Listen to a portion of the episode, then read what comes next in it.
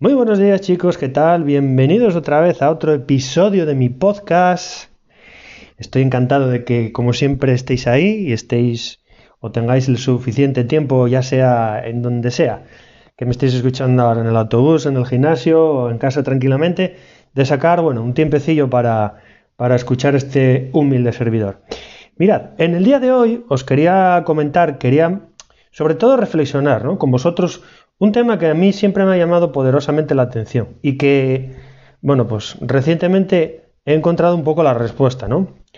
Que es por qué comenzamos el año o por qué cuando venimos de las vacaciones todos son buenos propósitos, queremos o tenemos la firme idea, la firme convicción de que vamos a hacer nuestro programa de adelgazamiento, vamos a ir al gimnasio y tal y cual, empezamos Estamos una temporada y patapum, después de 20 días todo se acabó.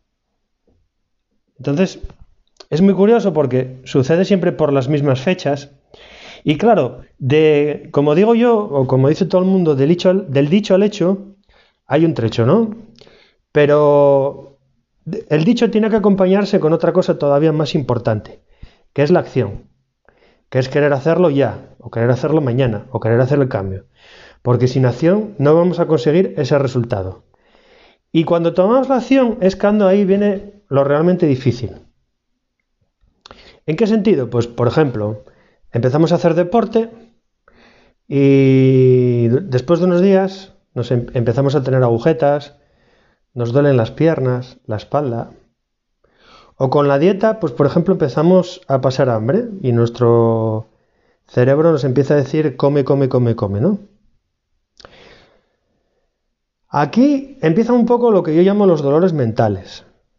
¿Y por qué os hablo de dolores mentales? Porque es importante conocer pues, cómo está hecho nuestro cerebro, no cómo está hecho, sino cómo, cómo funciona, cómo reacciona ante determinados imprevistos que se puedan presentar. ¿no? Entonces, yo después de bueno, mirar bastante, llevo un tiempo ya bastante, cuatro años, cinco años, pues con el tema de motivación y desarrollo personal. Y en su momento descubrí que el cerebro está programado. Está programado para hacer una cosa, que es sobrevivir, para que nuestro cuerpo sobreviva, ¿no? Y esa programación viene impuesta ya desde la prehistoria.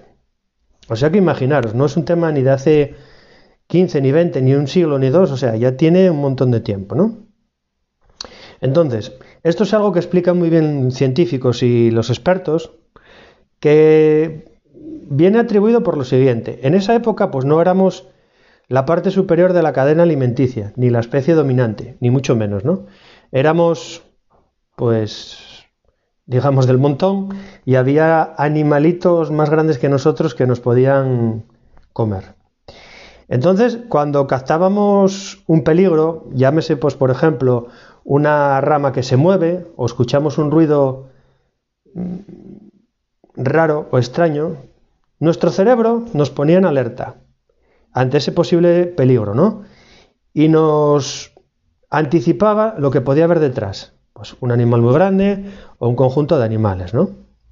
Entonces, en ese, en ese, en ese sentido, el cerebro nos manda un mensaje y digamos que el cuerpo reacciona. Entonces el cerebro no, tiene que hacer algo para que el cuerpo reaccione. ¿Qué era lo que hacía? Y que lo sigue haciendo en muchos aspectos. Pues mandarnos mensajes del tipo, ahí hay un, un animal grande o pies para que os quiero, ¿no? Para que tengamos esa reacción defensiva que es marcharnos y que al final el cerebro cumpla su, su, función que es la de que sobrevivamos, ¿no? Entonces, a pesar de que han pasado muchísimos millones de años, pues hoy es exactamente igual. Y con el tema que nos atañe es exactamente lo mismo. Comenzamos a hacer deporte, comenzamos a tener una rutina y a empezar una dieta.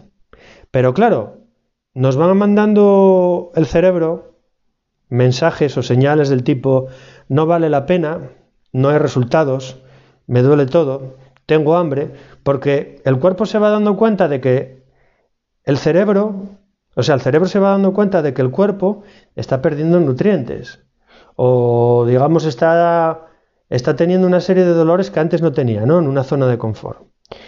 Y nos manda ese tipo de mensajes para que fundamentalmente lo que hagamos es dejemos este tipo de actividades, pasemos a, a lo que es a como estábamos hace 20 o 15 días.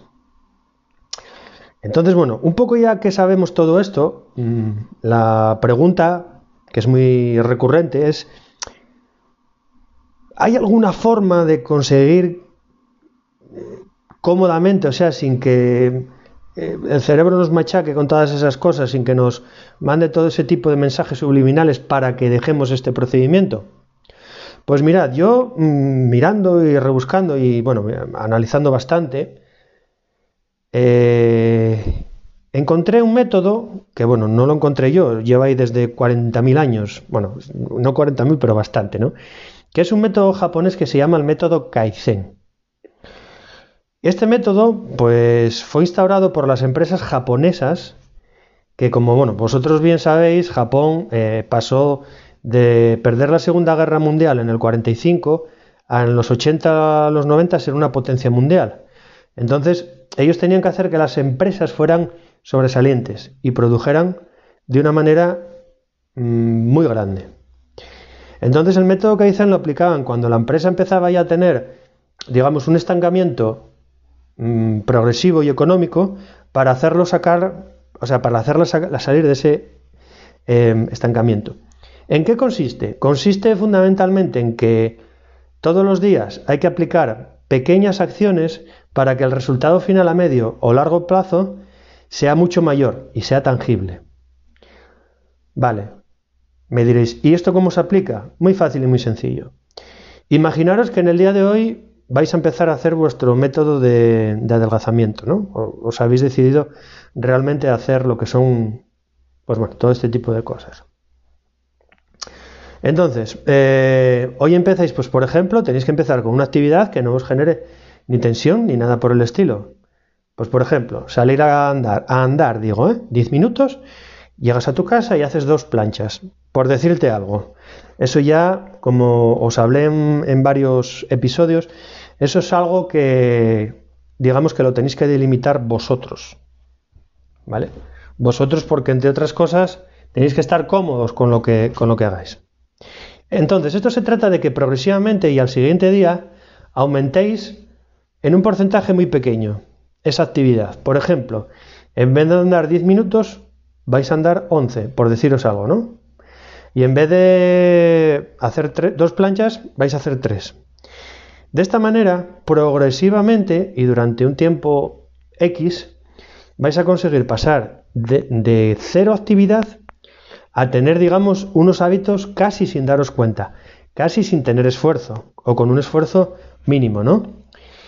De esta manera, sabéis que, bueno, el, o sea, el tener este esfuerzo mínimo físicamente incide en que mentalmente vosotros no lo consideráis como algo mm, recurrente, algo dañino, algo mm, que os produce ansiedad. Y eso os permite que día a día vais a poder implementar toda esa rutina de una manera mucho más fácil y de mucho más sencilla. Pues nada, espero que os haya gustado la reflexión de hoy. Si tenéis cualquier duda, cualquier comentario, cualquier tema en un momento dado que queráis tocar o que queráis que, que os hable un poquito más detenidamente, os agradezco de verdad que me lo podéis dejar en los comentarios para que yo pueda hablar de eso. Nos vemos mañana en el siguiente podcast. Adiós y hasta luego.